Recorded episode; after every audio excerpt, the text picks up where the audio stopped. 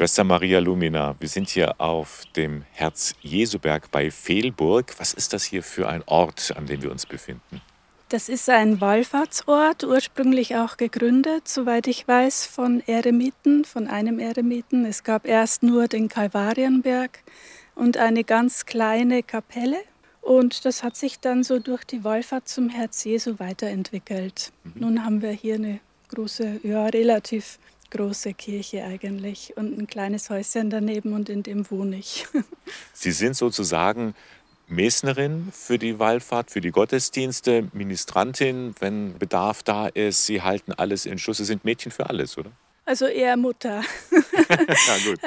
ja, also es ist ein sehr mütterlicher Dienst, den ich hier oben mache. Ich schaue einfach, dass alles in Ordnung ist, wenn die Gottesdienste sind. Und das ist mir halt ein großes Anliegen, dass hier wirklich ja, der Herr angebetet wird. Und Sie sind auch jemand, der da ist für Gespräche, für Menschen. Sie haben Sprechzeiten, wo Sie da sind. Man kann zu Ihnen kommen.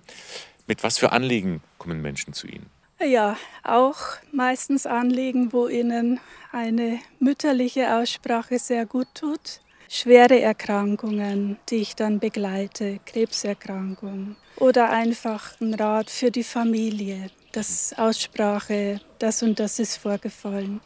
Todesfälle, wo man einfach die Trauer teilen möchte, sich mitteilen möchte, solche Dinge. Also es kommt von bis mhm. einfach alles, wofür man vielleicht nicht gleich zum Priester geht, sondern einfach eben mehr so die andere Seite haben möchte und braucht. Glauben Sie, dass Sie auch, weil Sie eine Frau sind, noch mal ganz anders für die Menschen da sein können? Natürlich wenn äh, meine Präsenz als Frau angenommen wird, dass das dann einfach auch zu einem tieferen Priestertum führen kann, also äh, durch die weibliche Seite, durch mhm. die mütterliche Seite. Nun sind Sie hier als Eremitin, mhm. Einsiedlerin ist ja. so das deutsche Wort dafür, aber das war ja nicht von Anfang an der Ort, an dem Sie gelebt haben. Wo sind Sie denn groß geworden, aufgewachsen? Ich bin aus der Oberpfalz, gebürtige Oberpfälzerin, habe da aber nur die ersten 20 Jahre meines Lebens verbracht.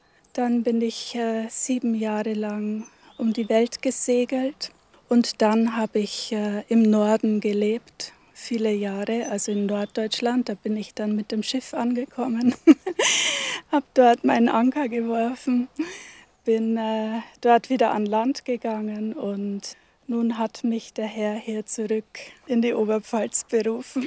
Was war denn so Ihr, Ihr Drang, dass Sie so viel unterwegs waren, die ganze Welt wahrscheinlich gesehen haben?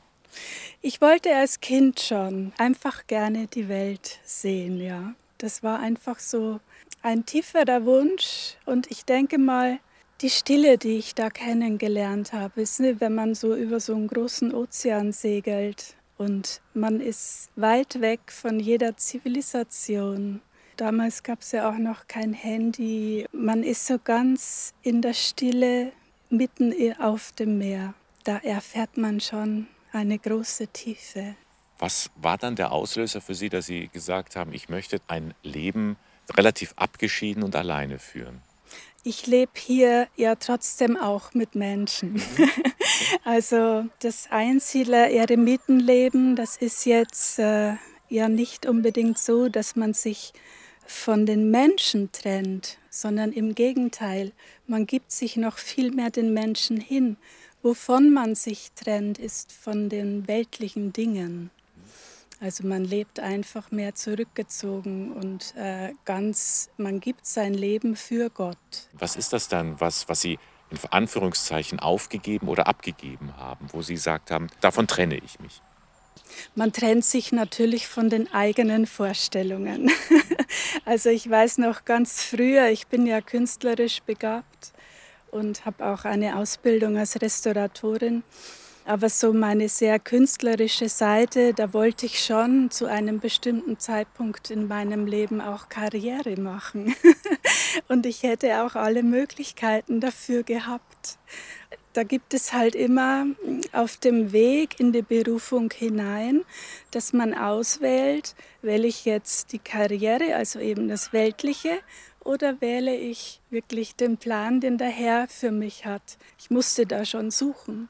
Und insofern ist es ein immer wiederkehrendes Loslassen. Also auch wenn man in der Berufung schon ist, muss man sich da immer wieder darin üben und sich neu hervorrufen, wofür bin ich eigentlich da. Und wenn man das tut, geht man natürlich auch immer tiefer hinein. Also Sie würden sagen, es war ein langer Weg, auch ein, ein, ein Such- und Findungsprozess, mhm. bis der Weg Sie jetzt hierher geführt hat. Wie ist das ganz praktisch gelaufen? Ich meine, wie, wie kommt man äh, zum Herz-Jesu-Berg? Wie kommt man zum Herz-Jesu-Berg? Also ich habe meine Berufung eben gesucht. Früher, äh, vor ja, einige, mehreren Jahren, dachte ich immer noch, naja, irgendwann werde ich in ein Kloster vielleicht gehen. Also ich habe zunächst bei den Gemeinschaften so gesucht, bin aber da immer so gegen eine Art Mauer oder Widerstand gestoßen. Ich merkte so, da geht die Tür nicht so richtig auf. Nicht nur jetzt, äh, also die hätten mich gerne genommen, aber die innere Tür. Ne? Sie haben gemerkt, es passt noch nicht. Ja, ja, genau, es war nicht so richtig. Und dann äh, auf der Suche bin ich eben pilgern gegangen. Da bin ich damals zu Fuß von äh, Assisi nach Rom. Da habe ich dann das erste Mal äh, Kontakt mit einem Eremiten gehabt. Also ich wusste nichts vom Eremitentum vorher. Naja, und auf dieser Pilgerwanderung habe ich gemerkt, Eremit, das ist mein Weg. Und dann äh, kam irgendwann, also die Eremiten sind heutzutage so vernetzt miteinander übers Internet. Äh, und da wurde dann diese Klause dann irgendwann ausgeschrieben. Und dann habe ich mich hier beworben. Nun bin ich hier. Ja. Auf dem Herz-Jesu-Berg in Fehlburg lebt die Eremitin-Schwester Maria Lumina. Die Menschen in der Umgebung sind froh, dass sie da ist. Also es ist sehr gut, dass sich jemand hier um diese Wallfahrtskirche kümmert. Es kommen viele Besucher hierher, die oft auch Ruhe brauchen und vielleicht auch mal ein Gespräch brauchen. Und da ist es schon sehr gut, wenn man einen Ansprechpartner hier hat. Schwester Lumina lebt das auch sehr vor.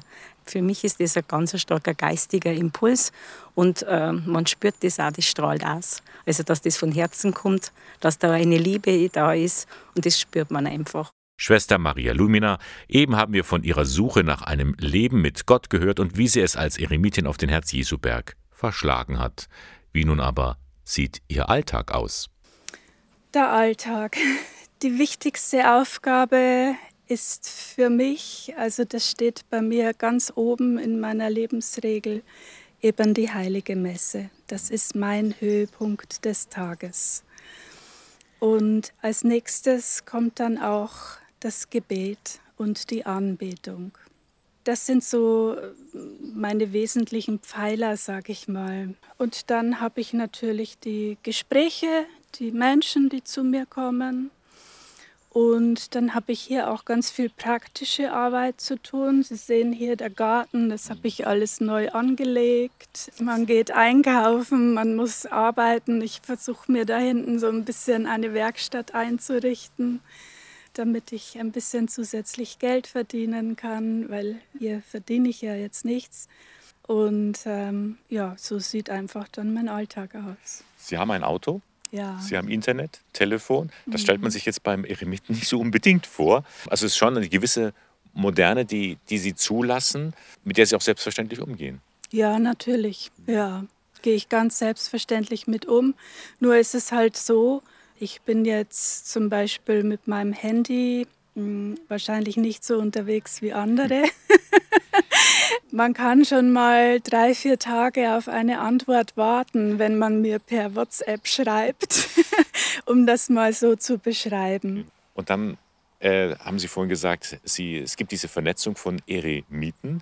Ist es eine Besonderheit oder eine Seltenheit, dass eine Frau, eine, es eine Einsiedlerin gibt? Nein, das war eigentlich von Anbeginn der Kirche so. Dass es, also es gab ja nicht nur Wüstenväter ganz früher zu Beginn, sondern auch Wüstenmütter.